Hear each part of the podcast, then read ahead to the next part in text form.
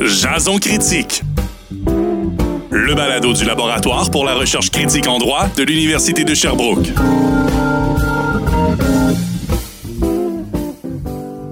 Bonjour à toutes, bonjour à tous. Nous sommes Gabriel Petit et Jean-Pierre Ayena, à la fois co-animateurs et invités, et nous espérons que vous allez bien. L'épisode intitulé Reconnaissance de la personnalité juridique au profit de la nature, une controverse doctrinale inscrite dans une perspective écocentrée, s'inscrit dans la deuxième saison du balado du laboratoire portant sur des réflexions critiques à propos du droit déraisonné. Dans cet épisode, nous nous intéresserons aux évolutions juridiques en matière de protection de l'environnement ayant abouti à la reconnaissance de la personnalité juridique au profit d'éléments de la nature. D'où que vous soyez, je vous souhaite la bienvenue à Jason Critique.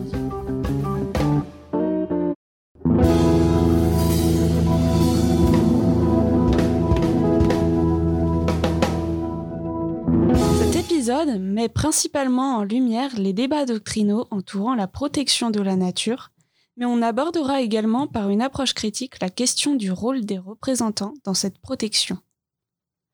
Avant de commencer, nous allons nous présenter brièvement.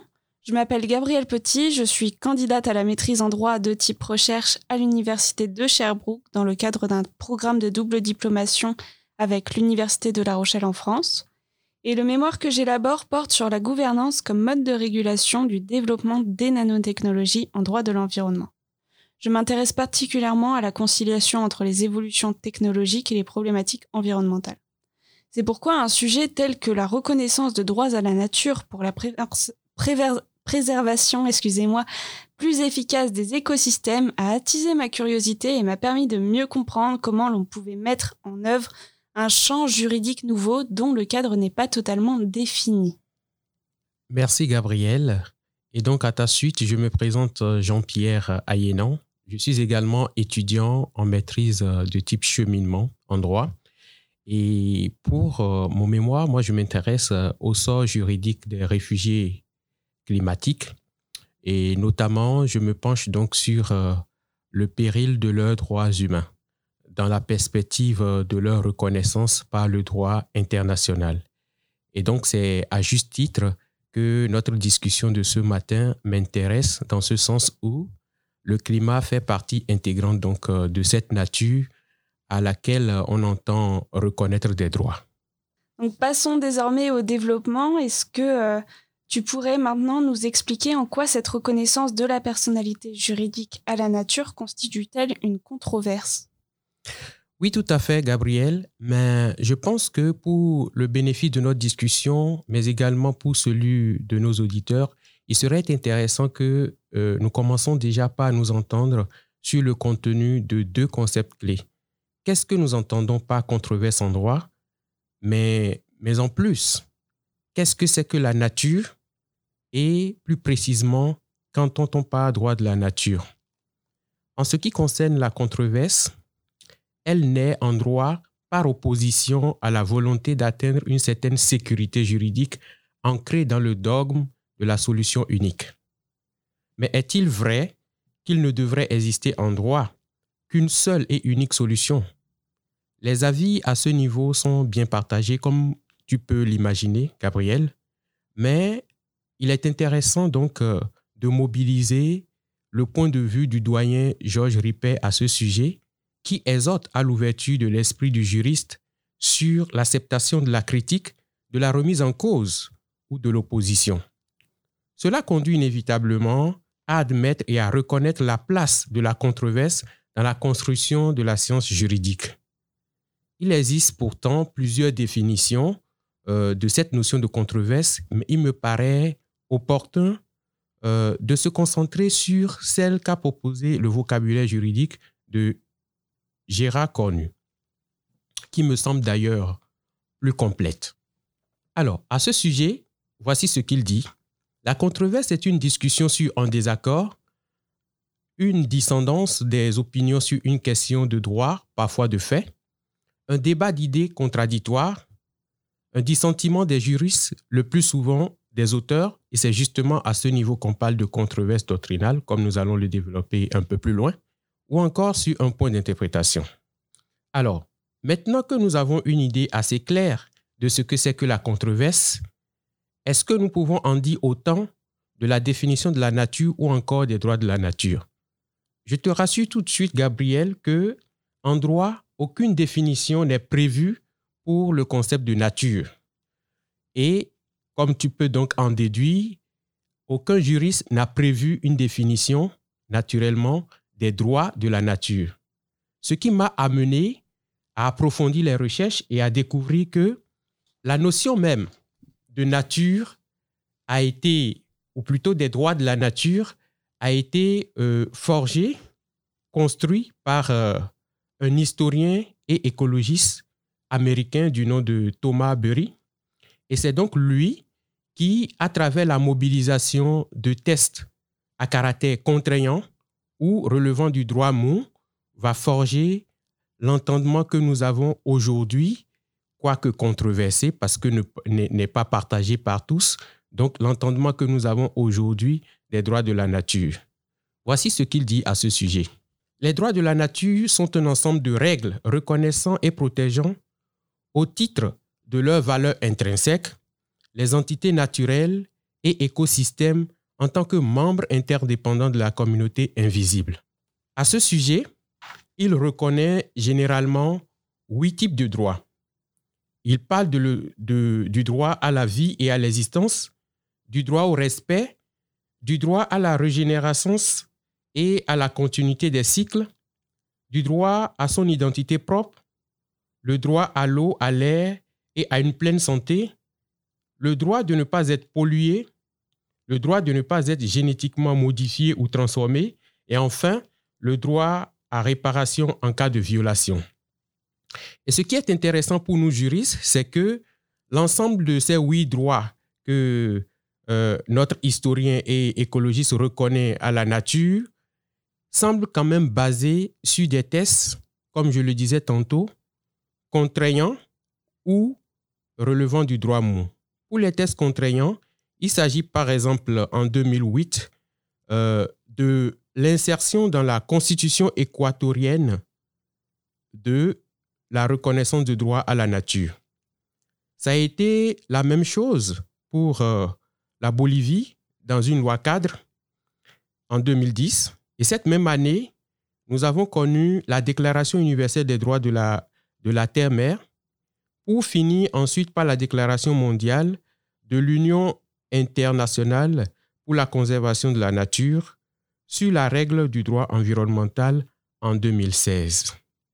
Alors, pour poursuivre, Gabriel, je pense que notre, notre discussion s'inscrit dans le débat d'idées contradictoires et de dissentiment entre juristes anthropocentristes et écocentristes sur l'opportunité d'attribuer des droits à la nature. Cette dualité se fonde sur plusieurs interrogations. Pourquoi devrait-on conférer une protection plus spécifique à la nature ou à ses éléments? Qu'est-ce donc que la nature? Comment la définit-on? Comment décide-t-on de l'importance d'un écosystème plutôt que d'un autre? Et comment détermine-t-on le meilleur intérêt de l'entité à protéger? Peut-on réellement protéger les éléments de la nature en dehors des droits subjectifs des humains qui y sont, liés? En définitive, Gabriel, est-ce une manière d'opposer aux droits de l'environnement son échec à pouvoir protéger la nature? La nature ne pouvant agir par elle-même, qui serait garant de la dite protection?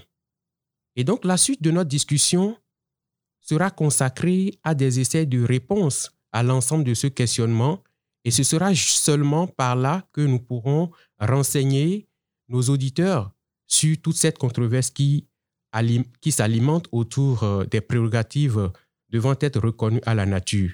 Et pour que ce soit davantage clair, je te propose, Gabriel, que au cours de la discussion, nous revenons notamment sur deux illustrations qui pourront étayer nos propos. Il s'agit notamment des deux résolutions au Québec visant la reconnaissance juridique à la rivière Mampai.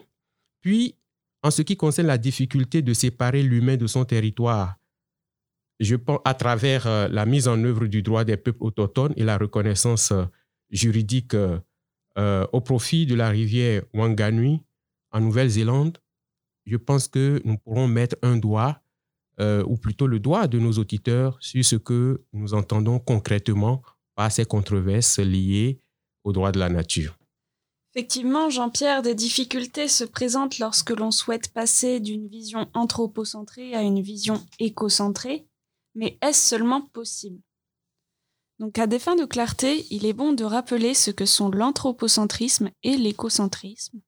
Le premier désigne une conception philosophique qui considère l'humain au centre de l'univers et que toute chose se rapporte à lui. Au contraire, le deuxième, l'écocentrisme, est une conception philosophique considérant la nature comme centre d'un système de valeurs.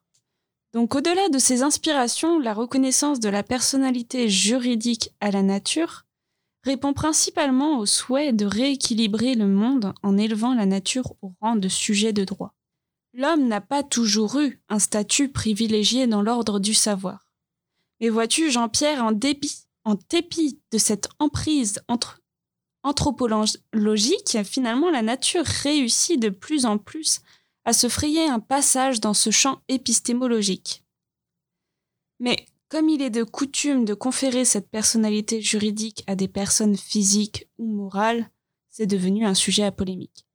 Les professeurs Rouleau, Roy et Bouteau rappellent qu'en droit positif actuel, la nature possède une double qualification.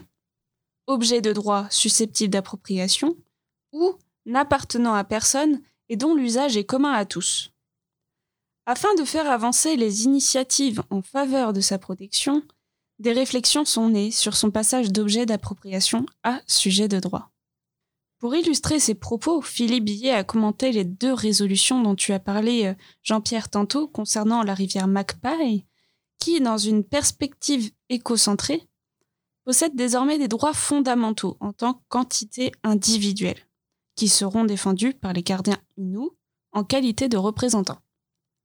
Or, ces résolutions visent aussi la protection de la santé et du mode de vie du peuple. Donc cela signifie que cette population souhaitait aussi protéger cette rivière afin de pouvoir mener ses activités culturelles traditionnelles. Les motivations d'une telle reconnaissance montrent une intention très anthropocentrée, ainsi qu'une que, que la difficulté à définir une cause, à défendre une cause environnementale sans que l'humain ne se préoccupe de lui-même avant tout. Une telle démarche comporte néanmoins des difficultés. C'est pourquoi, Jean-Pierre, est-ce que tu pourrais nous parler de ces dernières et peut-être plus particulièrement de l'inégalité que cette reconnaissance pourrait impliquer? Tout à fait, Gabriel. Euh, je voudrais même te remercier pour ces précisions que, que tu nous as apportées parce que, euh, à un niveau personnel, tes explications me permettent de, de, comprendre ou de mettre tout de suite le doigt sur euh, la situation qui pose problème. C'est pourquoi, en ce qui concerne justement ces inégalités, il faut remonter donc à l'historique des mouvements qui ont conduit donc à cette volonté d'attribuer des droits à la nature. On est parti donc de la dégradation de la biodiversité et de la destruction de certains éléments de, de la nature du fait de l'anthropocène et donc euh, des activités humaines pour constater une naissance de plusieurs mouvements en faveur de droits au profit de la nature. Et comme je le disais en propos liminaire, ces mouvements sont partis notamment de quelques pays phares qui ont porté donc euh, le projet et ensuite par un effet domino, ça a pris euh, d'autres pays euh, voisins ou parfois plus lointains. C'est notamment le cas pour l'Équateur, la, Bolivie ou encore la Nouvelle-Zélande qui ont appuyé la reconnaissance euh, de droit à la nature par, un pardon, par le, le droit positif ou encore en France. Ça reste encore un projet, mais on souhaite reconnaître très vite une personnalité juridique au profit de la scène. Mais c'est une dynamique, il faut le préciser tout de suite, qui n'est pas partagée par tous, car euh, le droit de l'environnement existe déjà et protège suffisamment la nature. Alors, aller vers la reconnaissance de droit à la nature euh, amènerait certainement à poser une difficulté, à savoir euh, la question de se poser sur la, question de savoir si l'égale dignité des êtres humains serait, ne serait pas fragilisée par l'apparition de droits non humains. Alors, si on reste dans cette dynamique, la protection de tels droits s'en trouverait compliquée. La difficulté à présenter la nature comme une entité car plusieurs éléments disparates et la composent et la détermination des éléments prioritaires d'une telle protection deviendrait certainement arbitraire. C'est d'ailleurs ce que pense à ce sujet la professeure euh, Catherine Chouquette, qui euh, apporte euh, un concept nouveau qui parle d'ailleurs de discrimination écologique. En définitive, on remarque le facteur prépondérant de cette volonté d'autonomiser la nature est encore lié à la sauvegarde et à la préservation d'intérêts purement humains, d'autant qu'on peine à dissocier les intérêts de la nature non humains de ceux d'individus humains qui y vivent. Cette révolution écologique se heurte forcément à des résistances de la réalité juridique et je te propose donc, euh, Gabriel, eu égard à ce que nous venons de dire tous les deux, de, partager avec nos éditeurs ce que tu de la possibilité de faire coexister, donc au niveau juridique, euh, on va dire deux entités comme sujet de droit. D'une part, l'entité que constituent les êtres humains et d'autre part, la nature. Il me ferait grand plaisir de t'entendre à ce sujet, Gabriel. Merci beaucoup Jean-Pierre pour euh, tes propos. C'était très intéressant. Donc euh, c'est vrai que dans la perspective où l'humain est resté maître de cette nature en raison de ses intentions non avouées non avouées de ne pas seulement vouloir la protéger, la reconnaissance peut aussi s'avérer plus complexe dans une dimension entourant le commun. Mais qu'est-ce que le commun? Les communs environnementaux ont été définis par Ferhat Taylan, par exemple, comme étant des formes d'organisation grâce auxquelles les communautés gouvernent leur environnement via des formes de propriété collective et ou des droits d'usage. Donc il étudie notamment la loi Te Awa Tupua, par exemple, relative à l'attribution de droits au fleuve Wanganui, afin de savoir si ces droits sont d'usage ou de propriété. La cosmologie permettant de considérer ce fleuve comme une entité vivante et indivisible part du principe je suis la rivière et la rivière est moi. Cette interdépendance entre humain et non humain permettrait une inséparabilité juridique avec le fleuve qui justifierait la qualification en droit d'usage. Le fait que l'homme fasse partie intégrante de la nature est une réflexion nouvelle innovante qui amène au développement d'une conscience peut-être écologique. Mais ce commun environnemental peut-il réellement être atteint par la reconnaissance de droits à la nature? Pour essayer d'y répondre, les droits de l'humanité ont paru être l'alternative la plus adaptée parce que selon la Déclaration des droits de l'humanité, ils sont une garantie des autres droits. Ils mettent en avant l'interdépendance des droits de l'homme, des peuples et de la nature. Toutefois, des oppositions restent fortes entre ces diverses catégories de droits et, euh, et cette harmonie relève de la délicatesse. Alors Jean-Pierre, est-ce que tu pourrais, afin de terminer notre développement, nous parler de la nature précise de la personnalité juridique en tant que telle? Tout à fait, Gabriel. Et c'est justement là tout le nœud de, la discussion que nous avons, menée jusque-là. Et étant entendu que euh, tout ce qui est anthropocentrisme reste fondamentalement ancré et s'accroche donc à, à, sa propre suivi. Et donc, si nous, nous, nous, essayons de transposer la situation juridique, l'évolution, le désir de cette évolution juridique à un fait banal de la vie, tu penses et tu conviendrais donc avec moi, Gabriel, que généralement, quand on a acquis quelque chose, on, voudrait tout sauf de se le voir arraché. C'est donc dans cette perspective que plusieurs éléments de la réalité juridique semblent ne pas favoriser l'émergence de droits à la nature. Au titre de ces éléments, j'aborde en premier l'absence de définition de la nature elle-même. Et tu conviens avec moi, euh, Gabriel, qu'en droit, pour nous juristes, nous avons été formatés à une certaine qualification, une certaine catégorisation juridique. Mais pour aboutir à ces deux éléments, la définition du sujet à qualifier ou à catégoriser est fondamentale. Il se trouve donc que la nature, à ce jour, n'a pas pu être définie. Alors, cette absence d'encadrement juridique est un vecteur de conflit potentiel. Ensuite, on pourrait s'imaginer donc une instrumentalisation éventuelle de tels droits. Des conflits potentiels entre la gouvernance des droits de la nature et les droits purement anthropocentrés, comme les droits fondamentaux des humains. Comment le droit encadrerait-il, et ça c'est une question fondamentale également, le représentant de la mise en œuvre des droits de la nature Quelle serait la limite de ses prérogatives, de ses responsabilités, et comment définit-on justement les limites qu'il ne devrait pas franchir d'un autre côté?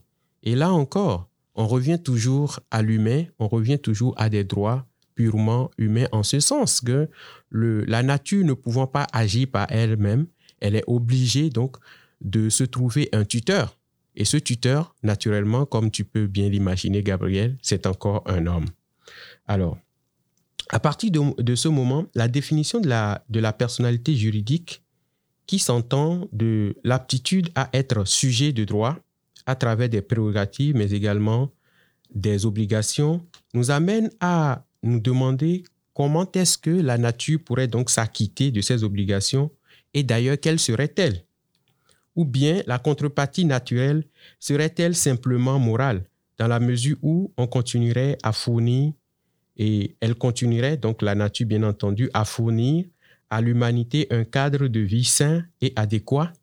C'est sur cette question, Gabriel, que je me réjouirais donc euh, d'avoir euh, le, fin mot de l'histoire, même si en réalité, la controverse en soi euh, ne, finit pas juste parce qu'on a décidé qu'elle a fini.